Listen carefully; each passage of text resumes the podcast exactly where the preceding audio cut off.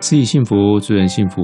我是有缘校长，欢迎收听严选好学这一集的心语心语呢。我为各位选的这段话是：认识自己，才能厘清走向；了解环境，才能确认走对。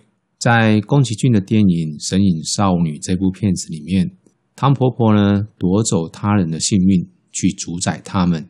她说：“如果忘记名字的话。”就不懂得回家了。这个是宫崎骏最喜爱用的象征手法，用名字来象征自我。名字呢是一个称呼，其所代表的自我才是最重要的。真实生活当然没有电影中的汤婆婆来夺走我们的自我，但即便如此呢，自我就一定会存在我们的心里面吗？或者说，我们真的明白我们的自我了吗？现在的你是什么呢？未来的你又想成为什么呢？这个就是自我的动态变迁的历程。自我呢，会朝怎样的方向转变成型？有可能是随波逐流，那当然也可以是凭借着动机来驱动，朝着你的计划去前进。人生许多东西呢，要靠自己去拿，而不是坐等别人来喂养。例如做学问就是一个例子。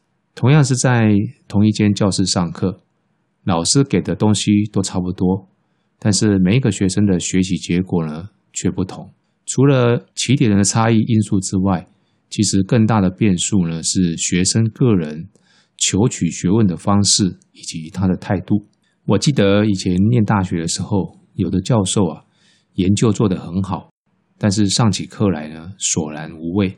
如果你想要多学一点，就得自己去挖。哦，用什么去挖呢？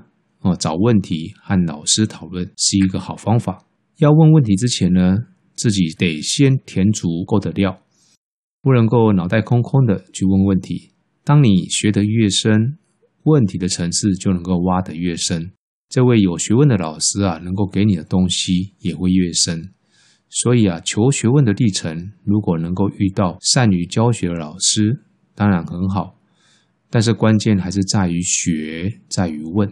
之前，呃，世超老师有邀请我们的第三届的学长李佳杰回来跟大家分享他的学术生涯发展的历程。佳杰呢，大方的分享了一段他大学的糗事。他说，大一的时候啊，因为贪玩电动，普物呢差点被当。他回忆当下，他自问：我千辛万苦的考上了大学。是为了什么？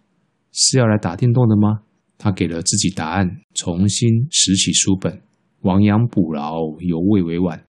从此开始，把大把的时间呢投入在课业的学习上面，也让他领悟到自己对于学术研究是有兴趣的。后来，他就顺着自己的觉察，设定了一些目标，勇敢地跨出了舒适圈，成功地挑战美国顶尖大学博士班的申请。未必每个人都要跟佳杰学长走同样的学术研究路，但总有一条适合你自己要走的路。究竟是什么呢？没有人能够给你标准答案，这个得靠你自己去寻求答案。和前面的例子一样，还是得要自己主动去要，而不是靠别人给你。为什么高中要安排生涯规划啊？因为你要认识自己，才能够厘清走向。为什么要带各位去做一些，比如说像营队的探索？因为呢，你要了解环境，才能够确认你是不是走对路了。睁亮眼睛，才能够往内往外看清楚。拥有自己相信的价值跟愿景，以这个为罗盘，随时呢调教修正自己的方向。聆听你内在的心灵的呼吸声，调整成让自己感觉到安适自在的节奏。不要随波逐流，也不要照进，更不能停滞。前两天我去台大参加未来大学的高峰会的论坛，与谈的学者都提到，人生啊，哪有不迷惘的？迷惘跟变动根本就是常态。有困惑就去把它弄清楚。人生原本就是一连串的迎刃而解，关键在于你是否能够持续展现主动积极的态度。